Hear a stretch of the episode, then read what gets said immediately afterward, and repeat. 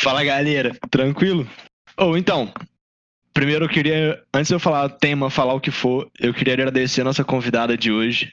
Uma das pessoas que eu mais admiro, tipo assim, conheço há pouco tempo, tenho o prazer de conhecer há pouco tempo, mas é uma das pessoas mais inteligentes que eu conheço. É, Clara, muito obrigado por você estar aqui. Ah, eu fiquei sem graça depois da introdução. Eu que agradeço o convite. Para mim é uma honra estar acompanhando esse seu projeto. Já vi alguns episódios e tô ansiosa para começar esse também. Tô adorando esse projeto, o desenvolvimento que ele tá tomando e tô muito feliz por você. obrigado, obrigado. Para quem não sabe, a Clara faz a mesma faculdade que eu. A gente faz relações internacionais na PUC. E a Clara tem, tipo assim, saindo um pouco da dinâmica normal e trazendo também ao mesmo tempo um pouco da dinâmica para a proposta, inicial do Toque Tonho, a Clara ela tem um programa é, nos stories dela do Instagram toda semana. É toda quinta, né? Toda quinta, às oito da noite. Que é o, que é o, o Insights. Que, enfim, explica um pouco do, do que é o Insights pra galera aí, só pra é, eu quis fazer os insights porque a gente está meio ocioso nessa quarentena eu quis trazer temas. Da, a mesma proposta do Toctonho também, é trazer temas leves, temas, né, na verdade, que são mais técnicos, mas com uma linguagem mais leve, para que uma pessoa que não é tanto do ramo consiga entender. Então, eu trago especialistas de publicidade, de economia, mercado financeiro, para falar uma linguagem mais leiga, assim, para que todo mundo consiga entender e ter um pouco mais de conhecimento aí para a gente estar tá aprofundando nessa quarentena. Então, galera, eu já assisti os Insights. É, infelizmente, eu não consegui assistir todos até hoje. Não consegui assistir o último ainda, eu vou assistir, eu te prometo. eu te prometo, porque eu realmente fiquei muito interessado. É... Mas, então, galera, os Insights tem um negócio também, porque enquanto ela conversa com os convidados dela, ela traz a proposta de estar tá tomando uma, tipo, tomando algum drink, alguma coisa, para deixar o ambiente mais leve também. E aí hoje, nessa vibe, eu resolvi fazer, tipo, meio que uma junção também. E a gente tá tomando uma também aqui. Estamos é... tomando uma cerveja, no caso, porque eu vacilei. Esqueci de comentar com a Clara mais cedo. E a gente não teve tempo de preparar nenhum drink. Mas estamos tomando uma Não, mas é maravilhoso. Já fez uma sinergia maravilhosa aqui no podcast. De fato, de fato. O pessoal não sabe, mas tem 40 minutos que nós estamos fofocando aqui. Era pra gente ter gravado já. Mas. Enfim, galera. O tema de hoje é a crise financeira de 2008. Sabe, sabe né? Aquela crise que, tipo, tipo. Destruiu a economia do mundo inteiro em 2008 de um jeito que ninguém esperava. E foi uma das coisas mais, tipo, bizarras que poderiam ter acontecido no mundo. E, tipo assim, depois de ter dado um pouco sobre, eu vou falar que era até um pouco previsível, mas aí é mais pela minha descrença na humanidade mesmo. Porque, né? mas enfim, é, eu vou explicar um pouco o que, que pegou tipo, por alto, é, o que, que foi a crise de 2008, como começou, os motivos dela. E a Clara vai fazendo os comentários, tipo, você achar pertinente, onde você achar que, ah, pulei alguma coisa importante para falar, o que for. E aí a gente vai discutindo sobre os impactos. Pronto, perfeito. Teve, tipo, no mundo, o que que pega. É... Enfim, galera, vamos lá. A crise financeira de 2008, ela começou basicamente. Tipo, ela teve a origem dela na década de 90. É... Porque na década de 90, tipo, foi quando começou a criar a bolha imobiliária dos Estados Unidos. Que, assim, vamos lá. Na década de 90, os bancos eles começaram a oferecer, tipo, empréstimos, crédito imobiliário pra galera. Pra galera comum mesmo. Tipo, eu, você, a Clara, quem for, podia ir lá e pegar um empréstimo imobiliário, pegar um empréstimo do banco e você tira o dinheiro, ok. E, assim, era muito atrativo pro pessoal, porque os juros eram muito baixos. Então você conseguia ir lá, você pegava seu empréstimo, comprava sua, sua casa própria, tava tudo certo, tipo assim. É, e nesse caso, a sua casa era o seu colateral. Então, basicamente, se você não pagasse, você podia perder sua casa. Ok. E aí, com o tempo, tipo assim, como era muito atrativo, a demanda, a demanda tipo, pelos empréstimos, pelas casas, foram subindo. Então, os bancos aumentaram os juros. O que fez com que a galera não conseguisse ir pagando os juros Porque, né? Tipo assim, você aumentou o juro, você aumenta o tanto que você tem que pagar, mas o seu salário em si não aumenta. Então você não tem condição de manter aquilo. E assim, isso era ruim. Porque o juro aumentou, você não tem como pagar. E um outro problema também é que os bancos eles não pediam é, comprovação de renda, eles não pediam nada. Tipo, literalmente nada, velho. Você podia chegar no banco e falar, ô, me dá, sei lá, tipo, 10 milhões aí e o banco te dava. Tipo, ele não te pedia nenhuma comprovação nem nada, então pronto. Isso. E o que é muito curioso dessas, dessas hipotecas dos Estados Unidos é que, tipo assim, você podia pegar o seu imóvel e usar para vários empréstimos. Tipo, você pega a sua casa e fala, então, eu quero usar a minha casa como garantia para eu poder comprar a minha casa em Ibiza, minha outra casa na Califórnia e uma cobertura em Nova York. Então você poderia comprar, fazer vários empréstimos e ter como garantia uma única casa.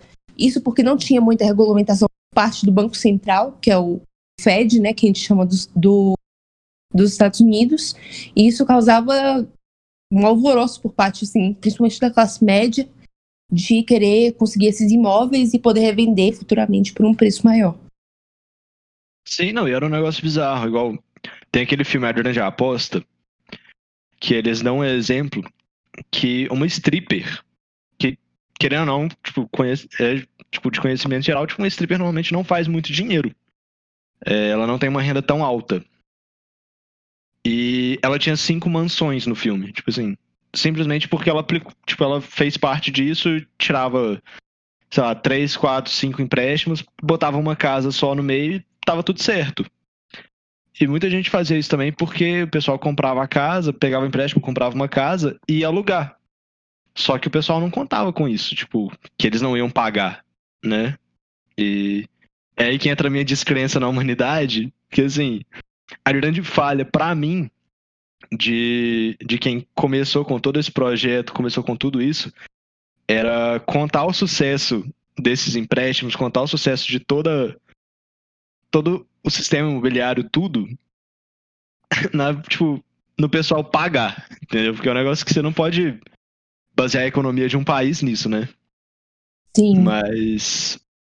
E aí, beleza, tipo. Só que o que é que pega? É, você pegava esses empréstimos e tal, e os bancos, eles tinham o direito de receber. Só que eles fizeram o seguinte, para tipo, ter um fluxo maior de dinheiro e tal, eles começaram a vender o direito de... Eles transformaram, tipo, o direito de receber esses, tipo, os créditos imobiliários, tudo, em títulos financeiros. Que, tipo, basicamente é o que eles chamavam de CDOs né, que são os Collateralized Debt Obligations, que é tipo obrigações é de É o equivalente aos CDBs aqui no Brasil. Isso. E, e, eu ia até te perguntar isso tipo, mais tarde, mas ainda tem todo, tipo, ainda tem tipo alguma coisa parecida com todo esse rolê, tipo, que falhou tem, na época? Tem, é, os bancos ainda fazem. O que, que acontece? O primeiro banco que quebrou, é, adiantando um pouco, porém não tanto, o primeiro banco que quebrou nos Estados Unidos foi o Lehman Brothers, que é um, um banco de investimento. Mano, era um banco que foi fundado no século XIX. Então, tipo assim, sistema financeiro tava, do, dos Estados Unidos estava ali acabando de surgir. Era um banco super tradicional.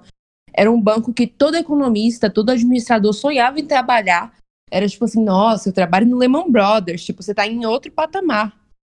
Então, eles eram referência nesse tipo de investimento. E aí, até hoje, algumas, alguns bancos em Wall Street replicam isso para poder ajudar a financiar, porque o CDB, que é um tipo de título, é um tipo de investimento de renda fixa, é exatamente isso. Você, empre você é, o, é o, o, a pessoa que empresta seu dinheiro para o banco e o banco vai usar o seu dinheiro para fazer todas as operações que ele precisa fazer e aí ele te paga com a taxa de juros, que aqui no Brasil, no Sim. caso, é o CDI, que é 60% da taxa Selic. Então, se não me engano, é 1,65%, alguma coisa assim, que agora cortou para 2%. é isso. Não, é tipo assim, é um, querendo ou não, é todo um esquema, tipo, muito grande, é um negócio, eu, eu acho isso bizarro, porque é que negócio, era o que eu ia falar, tipo assim, eles pegaram, tipo, tipo, a galera pegava esses títulos, esses. Tipo, o direito de receber a galera e vendia isso para outras pessoas. O que, tipo assim, basicamente o banco pegava o direito de receber deles e vendia. E aí eles vendiam, tipo, por um preço menor para poder, tipo, aplicar os juros e no final, tipo, dar o valor total, né? Igual, sei lá, tipo, eu peço 10 milhões pra Clara. Inclusive, Clara, se você quiser me dar 10 milhões, eu estou ah, aceitando. meu filho. se eu tivesse nem aqui no Brasil, eu tava. Bom ponto. Mas aí eu peço 10 milhões emprestados pra você. E aí você vai pegar esses 10 milhões e vai, tipo, vender o, o direito de receber para outra pessoa. Só que você não vai vender 10 milhões. Você vende, tipo, 8. E aí você vai aplicando a taxa de juros para no final das contas, dar 10. Exato. E aí você vai ter mais dinheiro, você vai ter uma rotatividade melhor, e isso é bom pro seu próprio mercado, né? Que faz valer a pena. Mas, beleza, tipo. E aí o pessoal ia pagando, tipo, era tudo baseado no fato de todo mundo vai pagar os empréstimos e vai ter uma rotatividade grande, uma rotatividade boa pro pessoal. E qualquer pessoa podia comprar. Então, tipo assim, qualquer pessoa comprava, no mundo inteiro. É, eu vi uma notícia que tinha um empresário, um empresário muito rico venezuelano, ele migrou para os Estados Unidos e ele morava num bairro de classe média alta, assim. Ele falou: não, eu consegui o mesmo um empréstimo no mesmo montante que o meu vizinho, que era entregador de pizza. Tipo, é uma pessoa que não tem é, carteira assinada, entre aspas, assim, que o sistema lá nos Estados Unidos é um pouco diferente, e que não tem uma renda fixa. Tipo, o, extrato bancário dele varia todo mês. E, tipo, o banco não queria saber. Você quer esse dinheiro? Toma. Depois se dá sujeito de pagar. É, tipo, eles não pediam comprovação de nada. Era aquele negócio. Qualquer pessoa podia pegar a quantidade de dinheiro que quisesse. E você dava, tipo, sua casa de garantia, mas ao mesmo tempo você podia ter, tipo, três, quatro casas e não ia mudar nada na sua vida. Exato. Então, tipo, era, era um rolê bem complicado, era um negócio bem triste até. E, é, tipo assim, o problema desse, tipo, da bolha imobiliária inteira era que a galera não conseguia pagar. E aí, como a galera não ia pagando, não ia pagando, o banco ia, e o banco continuou dando empréstimo para todo mundo mesmo com o pessoal não pagando.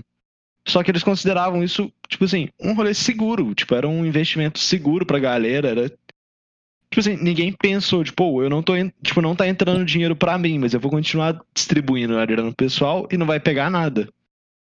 É, porque, porque era... imagina, a, os Estados Unidos é a economia mais e o mercado financeiro mais evoluído e mais sólido do mundo, assim. Então eles pensam, não, isso deve ser passageiro, no longo prazo. Em economia a gente pensa muito no longo prazo, né? Tudo é longo prazo. Não, agora tem uma crisezinha, mas longo prazo a gente vai conseguir muito lucro com isso, as pessoas vão conseguir empregos, aumentar a renda. Só que eles não contavam que um dos bancos mais conservadores do, dos Estados Unidos ia quebrar, né? Que é o Lehman Brothers. Sim. E aí isso gerou, mano, um pânico, um pânico, principalmente na bolsa. Tem um, um índice na bolsa americana que é o SP500. São as sim, 500 sim. maiores empresas dos Estados Unidos negociadas em bolsa. Então, tipo assim, só gigantes, Apple, Amazon, Google. E esse índice ficou abaixo de 50% do que o normal antes dessa crise. Então, assim, no mundo ah, tipo... todo, todo mundo quis tirar o, dinhe o dinheiro dos investimentos de todas as bolsas do mundo. Sim, não, quando eu fiz a, quando eu fiz a pesquisa eu tinha visto alguns dados que foram tipo assim, a SP500 ela cai, as ações caíram menos, tipo, caíram 45%. Sim. O que é um valor bizarro, tipo, ainda mais para um negócio desse tamanho, né? Tipo, essas empresas que são consideradas tipo inquebráveis, né? Sim. Mas também você tem aquele negócio que é igual, atingiu tipo, essa crise foi tão forte, mas tão forte, que tem duas empresas que são, tipo assim, a General Motors e a Chrysler, que as duas quebraram. E elas eram Sim. consideradas inabaláveis. Tipo, era um negócio que você não sonhava. Você... Não, é, essas empresas que a General Motors e a Chrysler são empresas de automóveis, né? De, sim, de, sim. de carro. E empresa de carro tem uma, uma o que a gente chama de cadeia produtiva, tipo assim, tem que pegar o parafuso, tem que pegar o metal, tem que pegar a tinta. Então, ela fomenta toda uma outra indústria. Então, antes das grandes empresas, dos bancos quebrarem, as empresas pequenas quebram. Só que dessa vez começou quebrando os bancos e as grandes empresas. Então, todo mundo que era menor e todos os pequenos investidores e os grandes investidores da bolsa falaram: Meu Deus, o que está acontecendo na economia mais sólida do mundo? Vamos tirar o dinheiro daqui. E isso retraiu a liquidez, que é o que a gente chama quando tem muito dinheiro no mercado. Isso retraiu a liquidez de um jeito, porque as pessoas queriam guardar o dinheiro debaixo do colchão, em palavras simples assim. Porque botar o dinheiro na bolsa não era mais confiável, muito menos em banco. Isso que levou muitos bancos a quebrarem na crise financeira de 2008. Não, é tipo, você não consegue confiar num, num banco depois de uma crise, tipo, não tem como. É, E- não, imagina, o banco declara, imagina, se o Banco do Brasil declarar falência, mano, eu vou correndo e falar, me dá meu dinheiro. É, tipo assim, e aquele negócio, tem, teve um pessoal, tipo, foram poucas pessoas que conseguiram ficar ricos com essa crise toda. Mas foi o pessoal que conseguiu identificar que a, tipo assim, que a bolsa ia quebrar. Só que ao mesmo tempo, tipo assim, são seis, sete pessoas que conseguiram ficar ricas enquanto o mundo inteiro tava quebrado. Então, Não, é, e isso coincidiu, a crise de 2008 coincidiu com a crise dos déficits fiscais da Europa, foi aquela questão do- dos PIGs, Sim. né, que a gente escu- estuda no ensino médio, que sim, é, sim. eu não sei se vou lembrar de outros países, mas é Portugal, tenho aqui, Irlanda, ó. Grécia, Espanha e E qual é o Itália. outro? Itália. Itália. São países que tinham um déficit muito acima é, do próprio PIB, assim, então isso gerou desemprego altíssimo, inflação. Foi uma, uma bola de neve, assim, e isso afetou menos. Não sei se vocês lembram, ou com certeza já ouviram falar, de uma declaração do ex-presidente Lula falando: ah, nos Estados Unidos é um tsunami, mas aqui vai ser só uma marolinha. E foi mais ou menos isso mesmo, porque Foi, o Brasil foi um dos países que, tipo, menos melhor sofreu. saiu, né? É, A gente conseguiu ter um impacto bem baixo, tanto que foi aquela época que o dólar tava tipo a dois reais, tava todo mundo É. tipo, muito feliz. exato, Foi, exatamente. foi eu, que, eu quero meu dólar a dois reais de novo. É, tipo, nossa, meu muito, sonho mas de princesa também.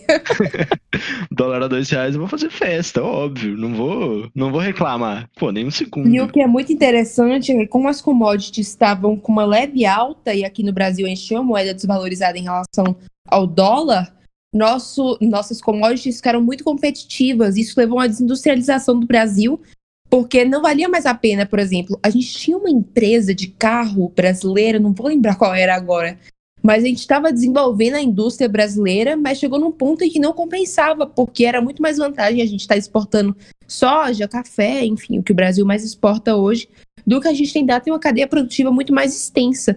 Motivo Sim. pelo qual hoje a gente continua sendo um, um país vulnerável, assim, porque a gente continua exportando muita soja, muito minério de ferro. Ah, aquele negócio, né? Tipo, se as outras, tipo, a nossa economia não depende só da gente, né? O problema é esse, a gente não é, não é forte o suficiente pra se manter. Exato. Se o pessoal decidir começar a comprar de outras pessoas, fazer outras coisas, já era. A gente não vai. A gente quebra. O problema é esse. E o que é Vai. curioso dessa crise de 2008, no dia que o Lehman Brothers quebrou, a gente teve um circuit break, que é como a gente chama na bolsa. Tem a bolsa brasileira, o que, que é a bolsa? É quando você abre o seu capital, como a gente chama, tipo assim, você bota parte da sua empresa ali na bolsa e quem quiser pode ser sócio dela. De que forma? Que você vai ter que repartir o lucro com aquelas pessoas que são acionistas da sua empresa a fim de que você tenha mais, mais dinheiro para você fazer um investimento, a empresa crescer bastante e tudo mais. No dia que teve a quebra do Lehman Brothers, a gente teve um circuit break, que é quando eles suspendem a atividade da bolsa brasileira por meia hora, para as pessoas não poderem mais comprar e vender ação, para o mercado dar uma respirada e falar: peraí, o que está acontecendo? Não precisa cair tanto assim, vamos com calma. E, por Ai. exemplo, no Joesley Day, que foi o dia que o Joesley Batista foi é, dar a delação premiada dele, enfim, a bolsa caiu muito mais. Então, é só para dar um exemplo de como o Brasil é, teve muito menos impacto do que, por exemplo, algumas crises domésticas que a gente tem com o coronavírus também. A gente teve três circuit breaks em uma semana. Então, foi ia- um impacto muito menor para a gente do isso. que para outros estados.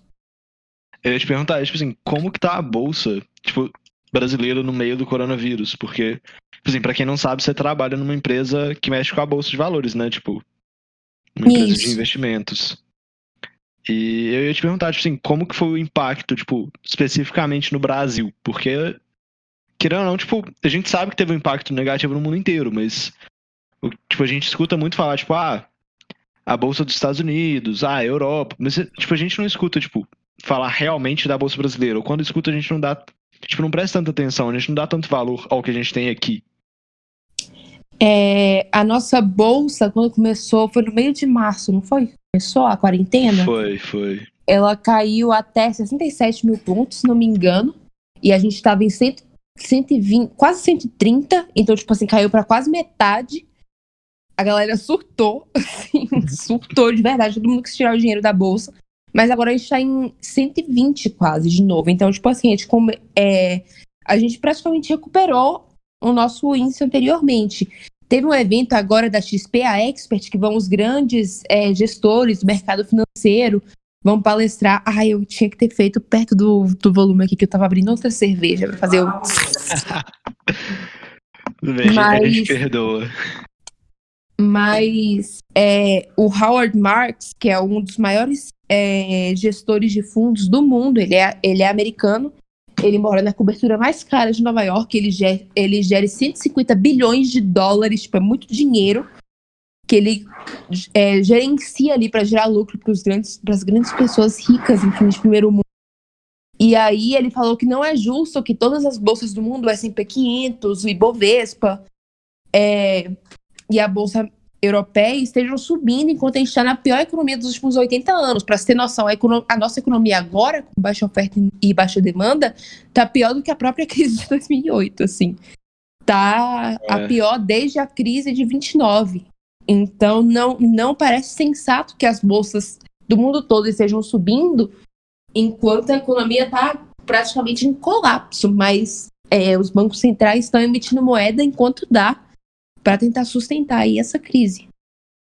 Não, Os tipo impactos assim, a gente vai ver no médio prazo. É, o problema é esse, né? A gente não sabe o que esperar. Mas igual você falou, tipo, os bancos centrais estão emitindo moeda e tal. Eu ia deixar para te perguntar isso depois também, mais, tipo, mais pra frente. Mas eu vou perguntar agora, tipo, porque eu tava com medo da gente fugir muito do assunto da, tipo, da crise, mas eu vou perguntar. Porque, na, igual, eu tinha te perguntado no Twitter esses dias o, sobre o rolê da nota de 200 reais. Que o ah, Brasil tá sim. querendo soltar. Sim. E, é, tipo todo assim, mundo surtou pensando que, ah, meu Deus, a inflação e o Brasil vai acabar e tal. Não é assim que a banda toca, né? É, a questão da gente fazer uma nova, uma nova cédula não necessariamente quer dizer que a gente está tendo um processo inflacionário. Mas as pessoas com a crise do coronavírus estão consumindo muito menos. É assim, as pessoas, aqui no Brasil, a gente tem muita desigualdade social, então a gente tem pouca gente com muito dinheiro e muita gente pobre e de classe média. O que quer dizer que a grande parte da população está guardando muito dinheiro. E por guardar muito dinheiro é um processo que a gente chama na economia de entesouramento. E para isso a gente precisa que menos quantidade de moeda circule no mercado. Então, por que, que você vai guardar é, 10 notas de 20, você pode guardar uma nota de 200? Isso diminui a velocidade de moeda no mercado, entende? Então, é uma medida preventiva de um processo inflacionário, na verdade, nessa cultura. Como não está tendo consumo, é, inflação, um dos quatro tipos de inflação é a inflação por demanda, que seria esse caso que as pessoas estão prevendo, não tem como ter é, nessa situação de baixa oferta e baixa demanda. Não, eu, tipo assim, eu, eu pensei foi mais nesse negócio de, da inflação subir mesmo, né? Porque aquele negócio, tipo, conhecimento básico de economia que o pessoal tem é você vai botar mais nota de circulação, sua economia vai ter uma inflação maior. Não, e, e a gente final... tem traumas, né, aqui no Brasil, porque a gente mudou de moeda acho que cinco vezes em dez anos, seis vezes. É. o Brasil tem uma história não muito, não muito boa com, em relação à moeda, mas. Não, total. É um, é um probleminha que a gente tem aí. Vamos combinar que a história do Brasil também não é lá das melhores, né? Hum. mas, gente, vamos voltar, porque senão a gente vai fugir. É, continuar fugindo, né? E ainda tem mais algumas coisas pra gente falar sobre a crise. É, então, tipo assim. O um negócio que, enquanto eu tava. Enquanto eu tava pesquisando, e igual, tipo, o pessoal que segue o Insider no Tocton sabe que a, a, equipe não, tipo, a equipe do Tocton não sou só eu, né? Tem o pessoal, tipo, tem a Brisa que cuida das mídias sociais, o Enzo que é nosso editor de áudio, tipo, o Enzo faz tudo, um deus, é um anjo pra gente. Ai, e a gente tem o pessoal que... Oi? Vocês são muito chiques. Eu tô me virando com o Insight 100% sozinha. Vocês fez toda uma equipe, entendeu? Todo oh, empresariado, então... capital social, eu não tenho ainda essa habilidade. Então, no caso, a nossa equipe é basicamente tipo, o meu grupo de amigos que eu enchi o saco para poder me ajudar a fazer alguma coisa. A única que se voluntariou é a Brisa, que se voluntariou tipo assim, a fazer os negócios das mídias sociais e enfim, porque eu tenho zero talento para mexer com esse trem. Mas aí tem o pessoal que ajuda a produzir o conteúdo. Quem me ajudou a produzir o conteúdo desse, desse episódio foi o Brunão. E um negócio que a gente estava discutindo enquanto a gente produzia, fazia as pesquisas, era tipo assim, com todo esse rolê acontecendo, tudo tipo se armando para tipo a bolha imobiliária explodir, os bancos irem à falência. Tipo assim, quando os bancos foram à falência, quando teve a crise, o pessoal, tipo, o banco não tinha dinheiro para pagar, tipo, os funcionários, eles não conseguiam pagar a conta d'água, não conseguiam pagar nada. Sim. sim. E tipo, isso gerou um, um desemprego de mais de 10% nos Estados Unidos, até mundial mesmo. É, Mas... o Lehman Brothers tinha uma filial, olha que maluco, eles tinham uma filial em Wall Street, né, que é um dos metros quadrados mais caros do mundo, uma filial em Londres e uma filial em Tóquio. Então, tipo assim, todos os bancos que poderiam falir, esse era o é menos tipo provável. E aí ah, é. tinha até um rapaz que trabalhava na filial de Londres, que deu entrevista para o G1 é, quando fez 10 anos, foi 2018, é, quando fez 10 anos da quebra do Lehman Brothers, ele falou: não, ele, ele foi uma das últimas levas que chegou a receber uma indenização por ter sido demitido, porque depois dali foi só ladeira abaixo.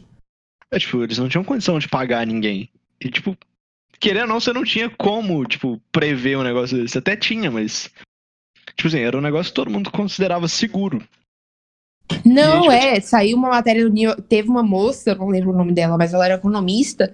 Em 2006, ela deu entrevista pro New York Times e falou: olha, essa questão de sair dando crédito à torta direto, eventualmente vai dar errado.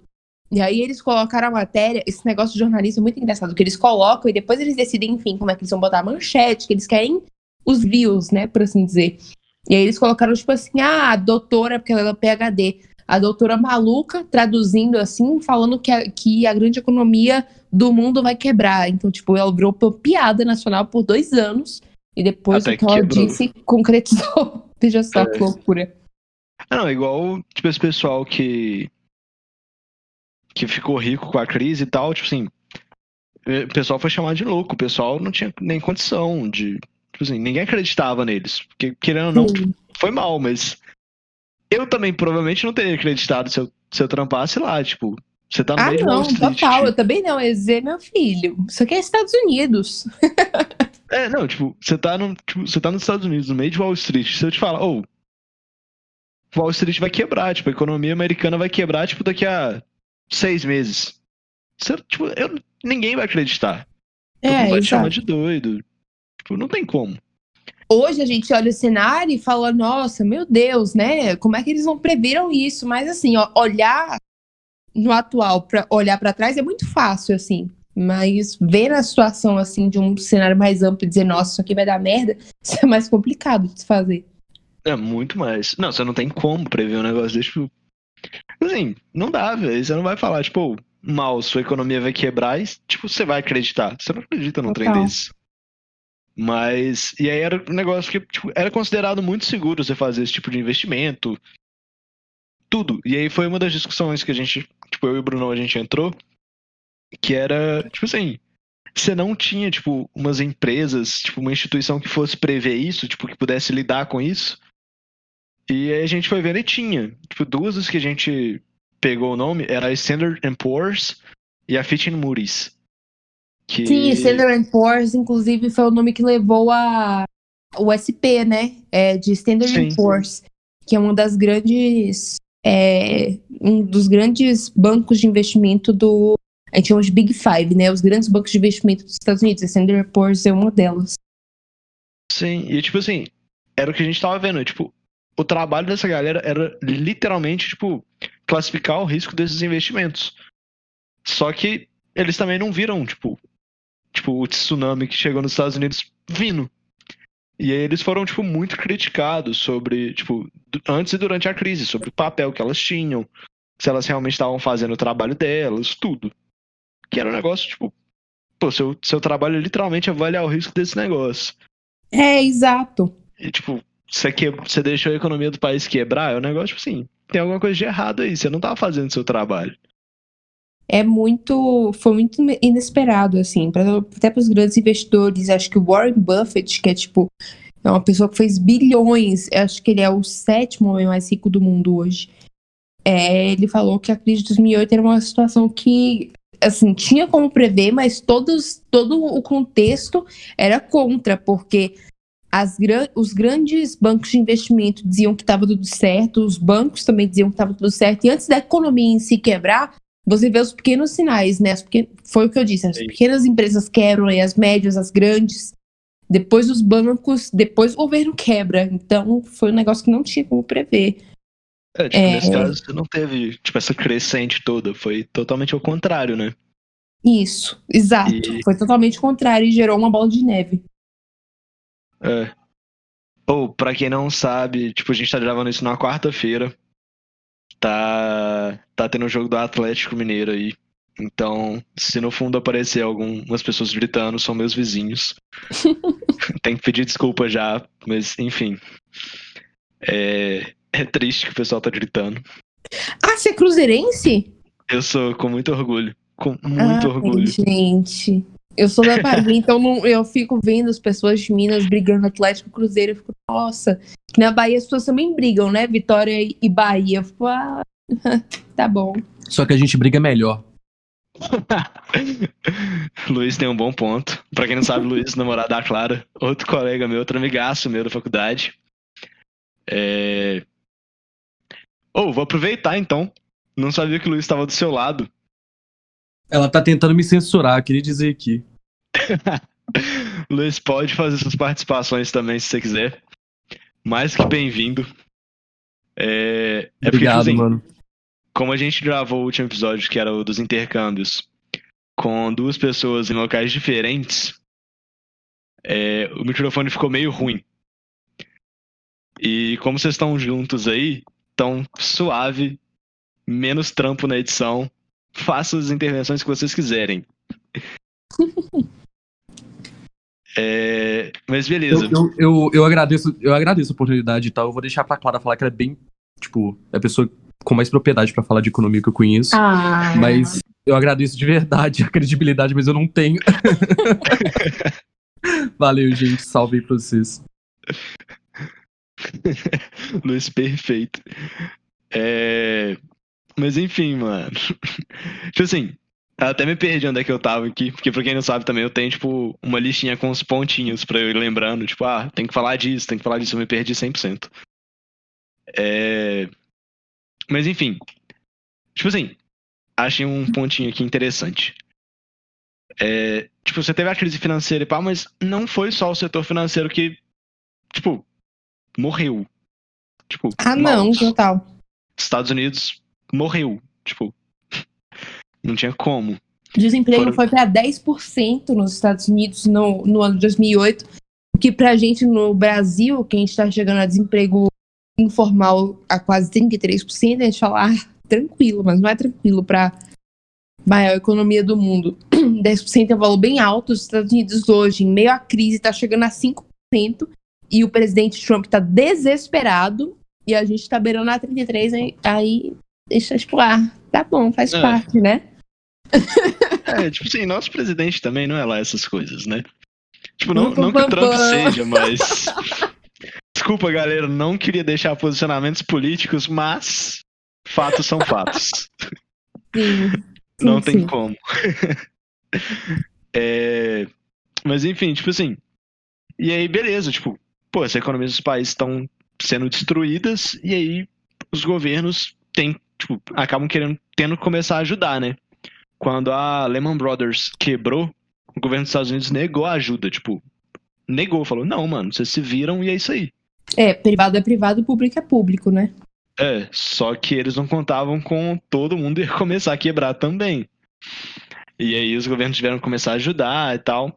E aí foi quando presidente dos Estados Unidos, que era o Bush, acho que era o Bush filho. Era o Bush filho. Ele lançou o programa de alívio, tipo assim, era o programa de alívio de ativo problemático. Que era basicamente o cara liberou, tipo, toma aí 700 bilhões de dólares para ajudar os bancos. Sim. Se, só que, tipo assim, mano, os bancos fuderam, tipo, todo mundo. Tipo, a economia do país quebrou por causa dos bancos e tava todo mundo sem dinheiro, sem onde morar. E aí, tipo, você vai lá e dá 700 bilhões e os bancos vão tentar te ajudar. Tipo assim, mano, você não vai acreditar nos bancos te dando dinheiro de novo, vai? Sim, é, total. E isso aconteceu, inclusive, na maioria dos países da Europa. A Itália, pelo menos, que foi. Eu tive que fazer. Os alunos de RI vão conhecer, eu tive que fazer um trabalho para o Flávio, especificamente sobre a Itália, na crise de 2008. Então, nossa, a Itália deu muito, muito, muito dinheiro para os bancos para não quebrarem, porque Sim. as pessoas falam, nossa, o banco quebrou, que bom. Tipo, gente bilionária perdendo dinheiro. Não é assim. Não é porque assim, é as pessoas mundo. que têm, você que tem seu dinheiro lá em banco, sei lá, 200 mil em poupança, seu dinheiro virou pó. Você nunca mais vai ver aquele dinheiro na sua vida e vida que segue. É, tipo então, assim, já era. Então, e... é, gera uma consequência para um monte de gente. Quando o banco quebra, milhões, milhões, literalmente milhões de pessoas quebram também. Sim, não, você não tem nem como, tipo. E só que aqui que pega. Você falou da Itália e tal, porque realmente teve, tipo, teve uma injeção monetária na, nos anos seguintes na Europa muito grande. Que, né, tipo, a zona do euro e tal. Só que tem um caso especial que você vai lembrar, tipo assim, com certeza, que foi da Grécia, tipo. Nossa, sim. Porque a Grécia pediu, tipo, teve que pedir dinheiro pro FMI, né? E não foi eu... uma, nem duas, nem cinco vezes. É, tipo assim, ela não parou de pedir dinheiro, tipo. Que, para quem não sabe, o FMI é o Fundo Monetário Internacional. E aí, beleza, tipo, a Grécia chegou lá em 2009, 10 e falou, ô, ajuda nós aí, nós estamos precisando de grana. Sim. Aí o FMI falou, não, beleza, tipo assim, mas segue essas políticas aqui, tipo, faz isso, tipo. Aí, tipo, sei lá, reduz direitos trabalhistas, faz. A Grécia fez um monte de coisa, tipo, fez um monte de merda. Mal. Gerar um, gerar um ambiente, por assim dizer, que fosse bom para o investi investidor estrangeiro querer colocar uma filial de uma empresa dentro da Grécia. Porque o que acontece? Você é dono, por exemplo, da Coca-Cola, que é uma empresa americana. E aí você fala, não, vou botar uma filial na Grécia. O que, que você quer? Você quer aumentar o lucro e diminuir o custo. Então você não quer direitos trabalhistas, você não quer imposto, você não quer nada, você não quer inflação, porque isso aumenta o seu custo. Você não quer nada que possa diminuir a sua margem de lucro. Então, é, a Grécia fez uma, umas fez um ambiente ali que era totalmente desconfortável para os gregos e bom, entre aspas, para o investidor estrangeiro tipo, tentou, tentou salvar a economia da Grécia ali, mas não deu certo, tipo. Porque aquele negócio, tipo, a tá Grécia. Tá até hoje cambaleando. É, tipo, a Grécia continuou pedindo dinheiro pro FMI, mas, sei lá, tipo, diversas vezes. E tá numa crise aí, tipo. Na verdade, eu não sei se a Grécia ainda é, tipo, ainda é considerada em crise, tipo. Porque. Eu é. acredito que sim, sim, sim. Porque Sustenta, hoje em dia, basicamente, é só em função de turismo. E turismo, imagina, agora o coronavírus tá super. É uma... Ah, não, sim. É, tipo, você tem o turismo da Grécia em si, com o coronavírus, caiu, tipo, 90%. Sim. Mas, tipo assim, antes do coronavírus, eu não sei se você ainda consideraria, tipo, a Grécia em crise, ou se você teria acabado, tipo. Sei lá, eu não quero dizer reformulando, nem renomeando, nem nada, mas a Grécia, tipo, atingiu um padrão, tipo, que a crise virou o padrão dela, tipo, o padrão econômico. Eu não queria dizer com essas palavras, mas é, faz sentido, seu argumento demais. Eu não queria dizer. A crise virou o normal da Grécia, né? É tipo, é, assim, tipo pro, assim, pro ruim que tá, é que nem o Brasil, né? Foram, nossa, que com o governo Michel Temer a gente melhorou muito, é, mas já não tava muito bom também, né? Vamos é, combinar. Tipo assim, quando você tá mal, qualquer coisa é boa. Qualquer mas... mediano é excelente. É, mas tipo assim, não quer dizer que você tá bem de novo. É um negócio que. Sim, velho. Mal, mas. Tipo assim, a Grécia tem um padrão novo que não é tão bom assim. É. Que é meio triste, mas acontece. E é, tipo assim. Mas enfim. Aí foi tendo isso, a Grécia continua na crise, pá, a Europa também, apesar de que a Europa conseguiu se reerguer bastante, né? Tipo, a visão que eu tenho, pelo menos. Sim. Porque... Não, totalmente. É porque como a Europa tem uma moeda para acho que são 27, 28 países. Uma moeda, aí é mais difícil desvalorizar. Tipo, tem um país que tá muito mal, mas tem os países como França, é, Alemanha, na época Reino Unido, é, que vão muito bem, isso não afeta tanto o valor do euro. Então, nesse sentido, a União Monetária serviu como proteção em relação à Grécia. Não, é, tipo assim, mas é que negócio, ao mesmo tempo a Grécia tá puxando todo mundo para baixo, né? Então, Sim. meio triste. Mas, tipo, é, o pessoal conseguiu se reerguer aí, teve o fato da, do Reino Unido ter saído da, da zona do euro, né? Teve todo a reunião do Brexit lá, todo um, uhum. todo um rolê de outro mundo. Que, é, tipo assim, foi, foi um rolê bem legal, até bem interessante. É, inclusive, tipo assim, não tem comprovação científica, não tem nada do que eu vou falar aqui agora, é tipo só uma mais uma das viagens da minha cabeça e uma das memórias que eu tenho. É, tipo assim, eu tava estudando a, a saída da, do Reino Unido do Brexit. E, tipo assim, teve toda uma votação popular, o negócio todo, né? E eu lembro do, do meu professor, acho que foi meu professor de geografia, se eu, não, se eu não me lembro, no ensino médio, que ele falou, tipo assim, um dia antes da votação do Brexit, você teve um show, tipo um festival de eletrônica na Inglaterra muito grande.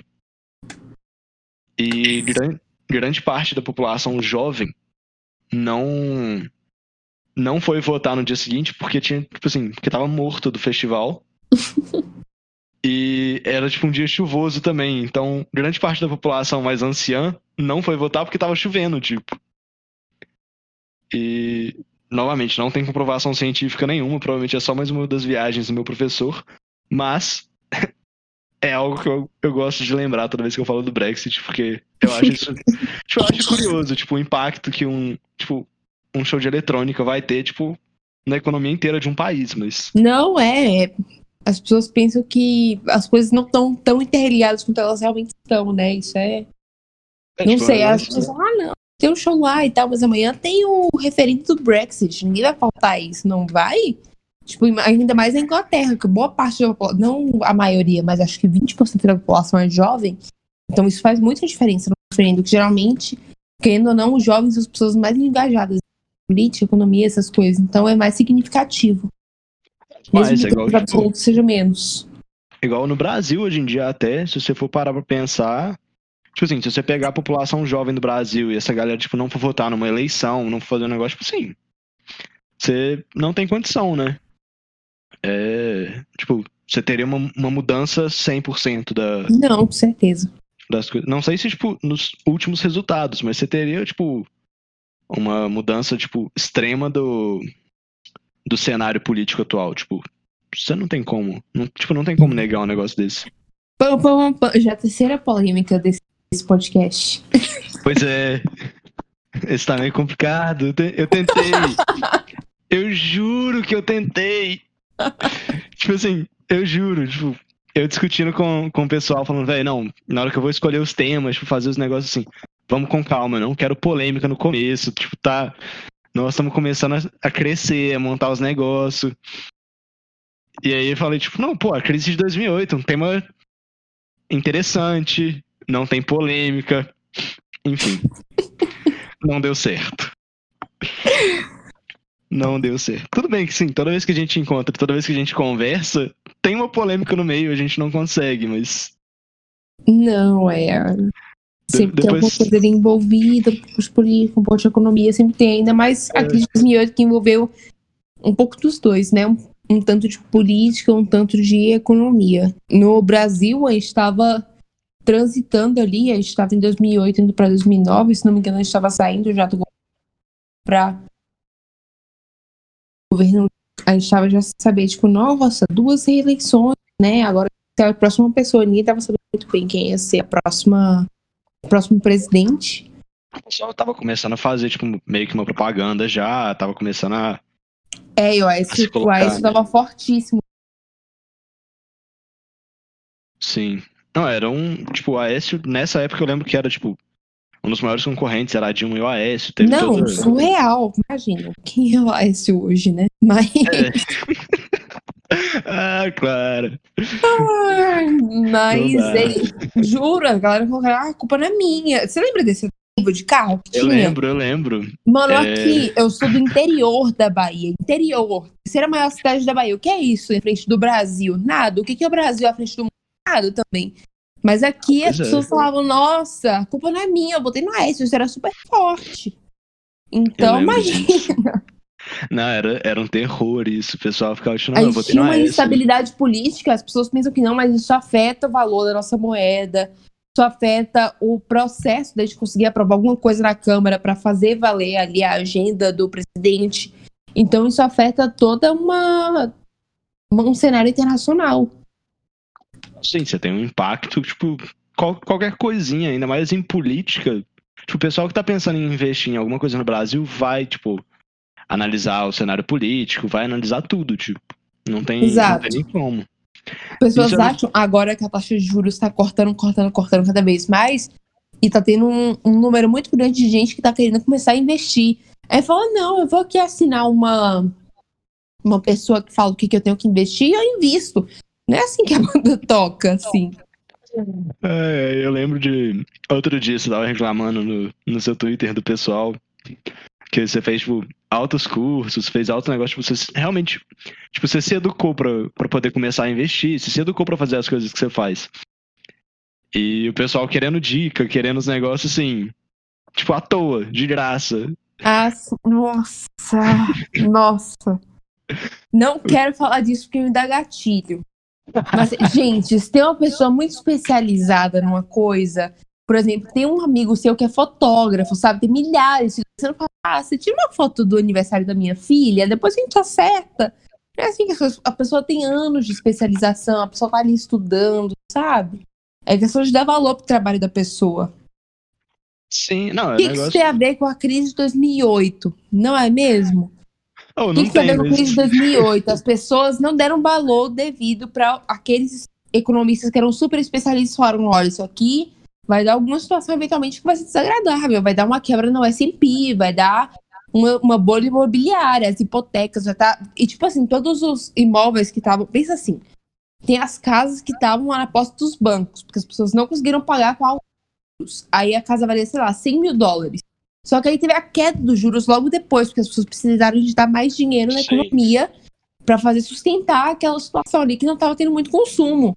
Então a casa que antes valia 100 mil, tava valendo agora 30 mil. Então não era muito vantagem nem para os bancos estar com aquela, aqueles imóveis em mãos, entende? E também não tinha muita gente para comprar. Então. Tava tudo desvalorizado, ninguém conseguia tudo. pagar nada e era um negócio tipo, de outro mundo. E você falou o um negócio dos juros, que eles tinham caído, mas uma outra coisa que tinha feito, tipo, os juros aumentarem antes da, da crise, tipo, antes da bolha, antes de tudo, tipo, mais especificamente lá para 2004, tipo, foram as guerras dos Estados Unidos contra, tipo, as guerras contra o terrorismo, entre aspas, aí. Que mais uma polêmica, mas no fundo a gente sabe que petróleo. É... mas, tipo assim, você tinha as guerras tipo, no Iraque, no Afeganistão. Ah, não, a, que... a guerra do Iraque com certeza deu uma alta no petróleo e isso gerou alta em, tipo, quase todas as empresas que tinham uma, uma cadeia produtiva muito longa isso com certeza foi muito pontual você ter comentado esse ponto que foi um dos agravantes também para a crise, foi. porque Não. imagina se a, o petróleo tem uma alta muito alta, por assim dizer, se cresce muito preço, assim, você acaba tendo problema para ter lucro da crise, tudo mais, você tem uma gestão ali da da que é muito mais complicada. Ah, tipo, você tem toda tipo, a crise do petróleo. Tipo, tipo, o preço do petróleo aumenta, o pessoal não tem como. Isso ainda tem um negócio que os Estados Unidos estavam investindo muito pesado, tipo, nessas guerras, tipo, atrás, tipo, de toda, tipo, todo o slogan, tipo, ah, guerra contra o terrorismo, a gente tem que. Tipo assim, tudo bem vindo da visão dos Estados Unidos, tipo, pô, 11 de setembro tinha acabado de acontecer. Tipo, você tinha todo, tipo, um, um cenário para isso, mas os Estados Unidos estavam investindo tão pesado que chegou uma época que, tipo assim, eles não tinham mais dinheiro para tipo, se sustentar. Tipo, para manter o próprio país, mantendo as guerras ao mesmo tempo. E eles não, não queriam fazer a retirada nem nada. E acabou fazendo com que a inflação do, dos Estados Unidos aumentasse também em 2004, né? Sim. É, teve todo um cenário que já era propício para a crise. E por isso que vários economistas conseguiram prever mas é, era a minoria de qualquer As pessoas acharam, tipo assim, não, imagina, certo, é algo passageiro. E deu no que deu. Ah, tipo assim, querendo ou não, você sempre tem aquele grupinho, tipo, de especialistas, de pessoas, tipo, muito inteligentes, que preveem alguma coisa e todo mundo chama de louco, todo, tipo, ninguém dá valor. Até virar realidade e todo mundo não ter para onde correr mais e Exatamente. essa galera tá certa, tipo. É, outra lição, galera. Tipo, valorizem o conhecimento, viu? Pode, pode estudar aí, galera. Todo mundo, todo mundo estudando. Queremos profissionais capacitados. É... Agora que eu já fiz esse slogan, PUC pode me pagar. Abaixa minha mensalidade. Abaixa tá a mensalidade, já. Minas, pelo amor de Deus. Tá difícil. Mas, galera, tem que se capacitar. É tipo assim, é, é igual aquele negócio, tipo assim, tem que valorizar o pessoal que tem conhecimento, tipo, o pessoal tira o tempo, tira, tipo, do seu próprio tempo, muitas vezes do seu próprio bolso também pra, pra se especializar, né? Tipo, pra estudar, fazer cursos. E, tipo assim, querendo ou não, tá movimentando a economia, tipo, você, tipo, essa busca por conhecimento da galera também tá movimentando a economia e você pode prever outros desastres desses. É, não é, não é a coisa mais impossível do mundo, igual você falou no começo, tipo, ainda tem práticas parecidas com com a que gerou a crise de 2008 que estão aí até hoje, tipo assim. Você pode prever se vai acontecer de novo, mas, né? Cuidado. Sim, galera tem que, tem que tomar muito cuidado. Oh, mas enfim, é, a gente já tá chegando em uma hora, eu acho. tipo assim, tem uns 50 minutos já. E eu tomei um xingo da, da galera já, falando, tá ficando muito grande, cuidado. É, da galera, no caso dos outros episódios. Pronto, tipo, vamos encerrar então. É. Aí eu queria agradecer. Muito obrigado, Clara. Muito obrigado, sério. Obrigada a você pelo convite. Para mim foi uma honra ter me escolhido para falar sobre esse tema. Eu gosto é tanto, eu sou assim uma cadelinha no mercado financeiro. Eu adoro entender todos os casos, todas as, as situações geraram bolhas, o que, que a gente pode fazer para aumentar o desenvolvimento econômico. E eu acho que é isso que faz assim gerar riqueza no mundo e nos países, enfim. Então para mim foi uma honra ter escolhido para falar sobre esse tema. Eu não consegui pensar em ninguém melhor, sendo 100% sincero, tipo, eu, eu não conheço ninguém melhor para falar do mercado financeiro do que você. É, não vai ser trabalhando na área, fazendo estudo. E é isso. Tipo assim, eu queria realmente agradecer. Lembrar aí, galera. Ah, é, tem um aviso também. Provavelmente esse é o último episódio semanal do Toque Tonho. É, provavelmente vai virar um programa quinzenal. Porque PUC Minas não me alivia. não, tipo assim, tá muito complicado eu fazer um episódio é, toda semana. Total. E a tendência é ficar mais difícil até o quinto semestre. Pois é, tipo assim, o pessoal não sabe, estou no terceiro período, tá complicado. E. Mas enfim, provavelmente, tipo assim, quando der, soltarei um episódio semanal, mas de base vai ficar sendo a cada duas semanas. Então, semana que vem não tiver algum, não assustem. Apesar de que a gente não tem tanta gente ouvindo também, então. Enfim. É, lembrando, o Instagram do Toctonho é arroba Toctonho. Clara, esse é seu momento, brilha aí, se promove. se promove, seu momento blogueirinha. interesses em sites todo dia às 8 horas da noite, toda quinta-feira, às 8 horas da noite. E a gente fala sobre diversos temas também, tal qual o Talk Tonho. Assistam, galera, vale muito a pena. É realmente muito interessante. Vocês já tiveram, foi. O primeiro foi sobre veganismo, vegetarianismo, né? Sim. Foi, foi o primeiro. E o último Sim. foi sobre a guerra Estados Unidos e China. O dessa quinta vai ser sobre marketing digital e comportamento do consumidor. Então a gente está assim abarcando todos os temas possíveis e impossíveis é, nessa, nessas lives. Não, é, é, realmente de qualidade, viu, galera? Pode, pode assistir. Mas enfim, é, seu Instagram, porque senão a galera não vai achar os insights. Ah, é, arroba Clara Sodré. E é isso. Muito obrigado. E é isso aí, galera. A gente se vê na próxima. Valeu. É nóis.